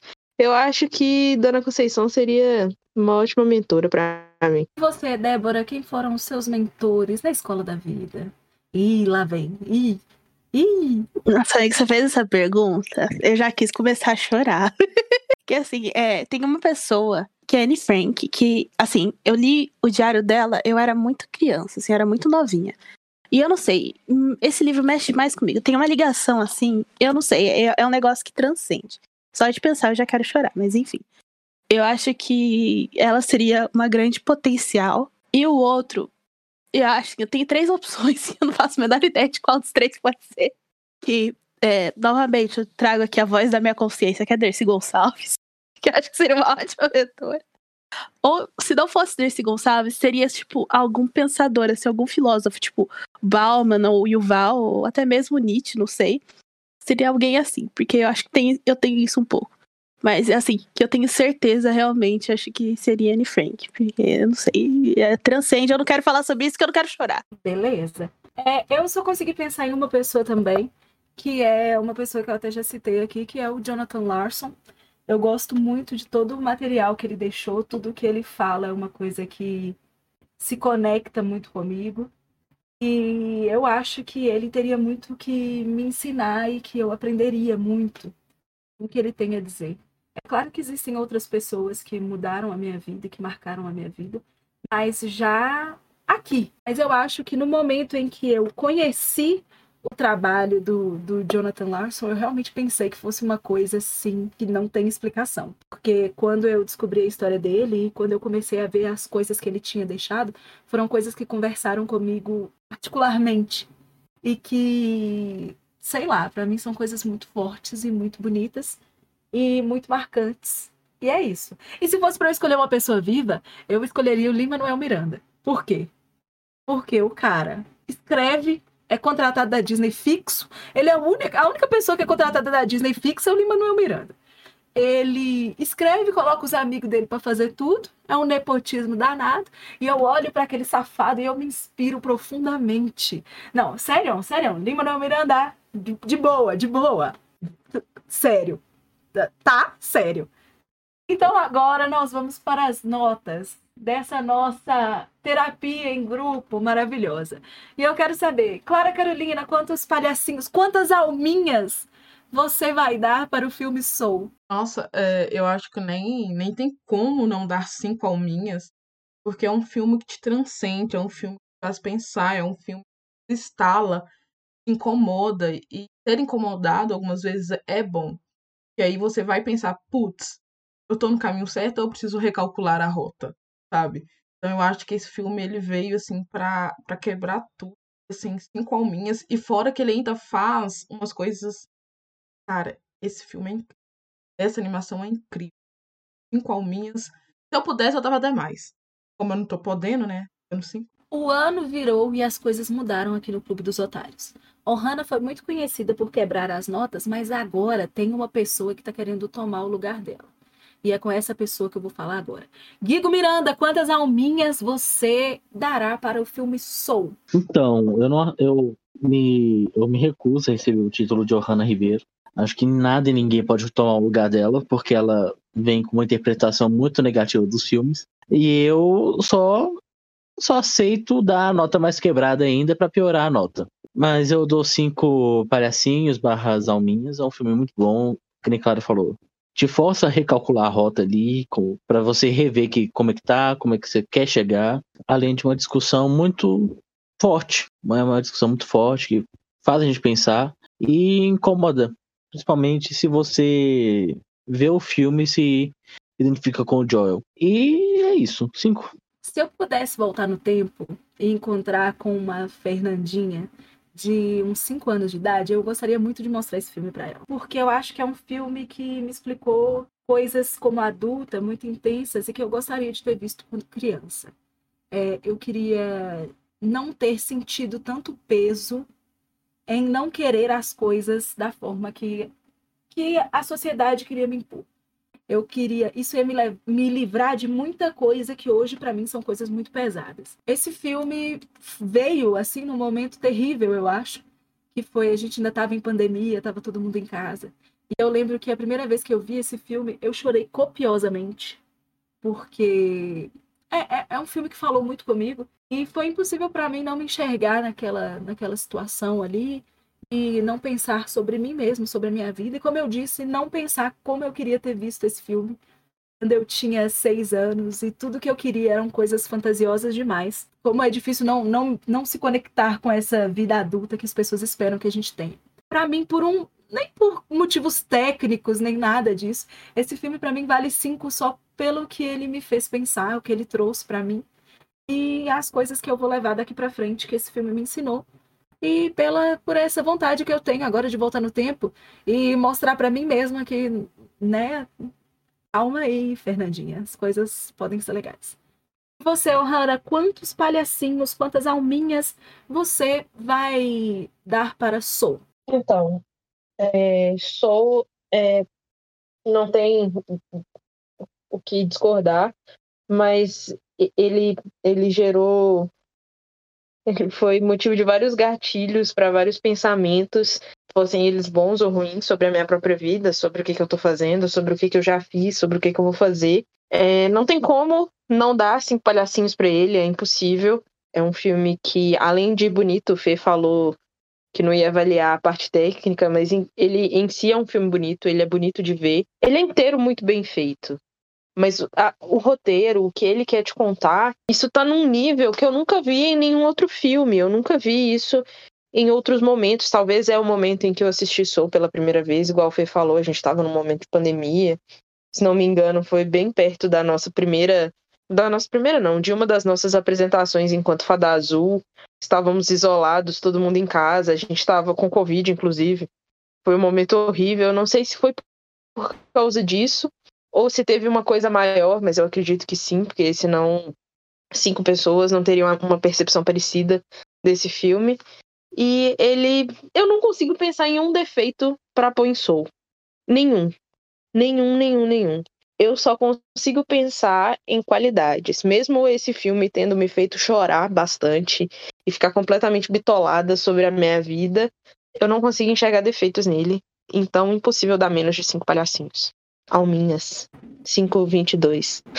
Eu acho que a, a Pixar tem feito muito isso em alguns filmes em que eles trazem uma camada simples, né? Mais simples de interpretação. Claro que em todos os outros filmes da Pixar também tem isso. Mas tem uma camada mais simples, uma camada profunda que faz a gente analisar muitas coisas que a gente sente quem a gente é. é a gente teve isso em Divertidamente, teve isso em Viva, a Vida é uma Festa teve isso agora em Soul, e eu acho que isso traz muitas. É muito bom a gente começar a discutir essas coisas desde, desde pequeno, para que depois isso não se transforme em, em questões, é, sei lá, maiores. Eu queria só falar que eu lembrei de uma coisa, que esse filme também fala muito da, da solidão do Joe na busca desse, desse objetivo dele. Ele está sempre muito sozinho ele não tem um amigo tão próximo, ele tá ali, só tem ele e o piano. E as pessoas que habitam a vida dele são pessoas que passam muito rápido. E isso também me deixou triste. Eu achei esse filme triste pra caramba. E para finalizar, Débora Reis, quantos palhacinhos, quantas alminhas você dará para o filme Soul? Eu acho injusto dar menos do que cinco alminhas pra Soul. Principalmente porque a gente provou aqui o tanto de discussão que esse filme gera, assim, são discussões muito importantes, eu acho, pra gente como, como pessoas, como seres humanos, e, e inclusive pra se. Tipo, pra ter um. pra dar um pontapé inicial nesse tipo de, de discussão com criança, sabe? Tipo, eu acho que se eu criança tivesse tido oportunidade, não sei, de ter é, falado sobre isso, não sei, talvez muita coisa seria diferente agora. É, e eu acho muito importante. Então são cinco alminhas que eu dou. Então, aqui no Clube dos Otários, no Clube da Terapia, na Terapia dos Otários, nós temos Soul com a nota máxima. A nota média de Soul aqui no Clube dos Otários é de cinco palhacinhos. Parabéns, Soul! Você gerou traumas e gatilhos que nós nunca nos esqueceremos. Obrigada, Joe, seu merda!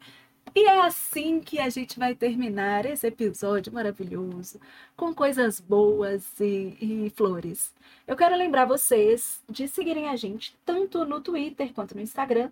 Nós estamos lá como Clube Otário Underline Pod. Também quero lembrar que na semana que vem a gente vai estar aqui com mais um filme sobre troca de corpos e eu tenho certeza absoluta que esse filme não vai gerar é, uma discussão tão profunda quanto Sou que é o filme A Chave Mestra. Mas eu tenho certeza que vai ser um filme que vocês vão se divertir ouvindo as nossas, as nossas discussões. Então é isso, minha galera. Agora os meus otários vão se despedir. E eu quero que vocês me digam uma coisa. Se despeçam e digam uma coisa. Qual conselho vocês dariam para as almas que estão reencarnando, encarnando nesse momento? Eu vou me despedir e já vou dar o meu conselho, que é o seguinte: Olá, alminhas que estão aí na escola da vida. Venham, a vida é uma merda. Vocês vão adorar. Um beijo. Se despeça, Guigo Miranda. Olá, alminhas que estão vindo para nosso querido planeta. Venham mais essa região de BH aqui. Eu preciso muito de alunos. E principalmente aqueles que têm mais dificuldade de aprendizagem. Sou ótimo em ensinar para pessoas que não têm um entendimento fácil de algumas matérias. Você não vai se despedir, não? Dá um tchauzinho pros seus, pra sua família, Otávio? Eu não, eu vou ver essas alminhas daqui a pouco, ué. Não, cara, é para as pessoas que estão escutando, que eu acho que crianças que não sabem ler não, não vão estar tá escutando o Clube dos Otários. Mas se despede aí. Se você tá ouvindo, vai ver som e chore em alguns momentos do seu dia. É importante orar. Clara Carolina, se despede aí. Oi, querida alminha. Vocês que estão vindo. Mas vai ser legal. Será pessoas legais. Outras nem tão legais mas foque nas pessoas legais. Isso é legal. Só vem. Para você, meu querido ouvinte, otário, beijos, abraços. Se você tá andando pela rua, cuidado com cuidado com o carro. Vamos evitar cair no bueiro. Tá bom? Até mais. A Refiorte. Débora Reis, dê o seu conselho e se despeça. Um beijo, um queijo, pessoal. Até semana que vem. E o meu conselho para as alminhas que estão chegando aí no planeta Terra, que eu tenho a dizer é: voa, cara, voa! E você, Ohana, se despeça, dê o seu conselho e finalize esse episódio pra gente. Oi, alminhas. Fiquem tranquilas, a Terra não é tão ruim assim. Ela parece péssima, mas olhando de pertinho, às vezes é legal, tem momentos muito bons. Momentos que valem a pena. E não fica aí bitolando por causa de propósito, não. Fica tranquilo, fica tranquilo. Respira, respira e mira numa família rica, que aí você não fica com problema igual o Guilherme. Tá bom? Igual o Guigo, perdão. Um beijo. Tchauzinho, otários. Tchauzinho, ouvintes do Clube, do Clube dos Otários. E até semana que vem. Tchau. Já caiu. Os cortes do nosso podcast que não deram certo. Eu sou Hanna Ribeiro. E eu sou o Guigo Miranda. E nós somos o Clube dos Otários.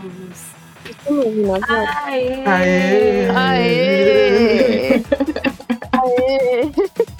Trocar, não, esse ia, nosso... esse ia ser trocar com um animal de estimação. Ah, tem. É ah, era. É Pode trocar com um animal morto? Porque eu acho prejuízo. Porque eu acho prejuízo muito mais legal. Então fala que você é droguidora. Eu sou droga e duro. Droga e Droga e duro. Droga e Douro. Orgas e Douro. Oi, gente. Opa. Oi, gente. Ô, cacete! Sabe qual que é uma coisa? Deixa eu falar uma coisa, tem nada a ver antes disso. Todas as vezes que eu tô gravando, às vezes eu falo uma coisa tão aguda, mas tão aguda que o microfone não pega. Aí fica sempre uma fala minha cortada porque eu dei um agudo muito grande. Eu me sinto a Melody. Horrível. É péssimo ser a Melody desse grupo. a princesa. E eu sou a princesa. Fala, Clara. Oh. Você abriu o microfone. Eu abri o microfone pra falar que eu vou cortar. O propósito da minha vida é aguentar a Clara falando que vai cortar. É sempre, tipo assim, ela deixa. A conversa tá fluindo, ela abre, a gente acha não, agora a Clara vai falar uma coisa que, tipo, vai ser foda, vai, agora a Clara vai hablar. Porque ela fica, abre e fecha o microfone, abre e fecha o microfone, no meio do nosso raciocínio. Aí quando a gente termina e fala, Clara, agora habla. Aí lá e abre o microfone e fala, gente, eu vou cortar. Eu tô com um ódio. Hoje Mas- eu posso ou ter um- uma crise de choro aqui, ou ter uma crise de raiva, ou abandonar o podcast. Hoje tudo isso pode acontecer. E Clara quer o quê? Cortar. Gente, eu peço perdão, eu não hablo, não, gente. Eu, eu nunca falei nada que eu não fui corrigida. Peraí, gente, gente, ah, não dá, dá, dá, dá a ver. Vai ter show do Roberto Carlos, vamos? Esse é o meu propósito! Esse é o meu propósito de vida! No show do Roberto E no show do Vai ter Meu aqui, pro- vamos, gente. Não! Meu propósito é ir ver o Wicked. Quem vai? Me leva. Vamos. Favor. atrasadíssima. Já me acorda todo Claro. dia de manhã e pega dinheiro pra mim, caceta! I have a little pancinha. E agora, eu quero fazer a última pergunta. Clara, você quer cortar? Essa não é a última pergunta, mas, né, pra ela não me cortar. Então, que bom que você perguntou. Eu vou cortar. É, eu sou. me sinto tão só, me sinto Agora eu vou chorar, triste. Agora é o momento que a gente deita e vou chora. sair de casa. Não, gente, eu achei que ia ser tão rapidinho. Eu achei que ia ser mais leve. Ah, não tinha como ser leve. Gente, o filme é sobre tristeza e depressão. É, não tinha como ser. Mas calma, Não, achei que ia ser mais. coisas melhores. Débora, você está com o microfone fechado falando até. Rindo, rio, rio. Quer dizer, eu espero que sejam melhores, né? Chave mestra eu que falei que os próximos.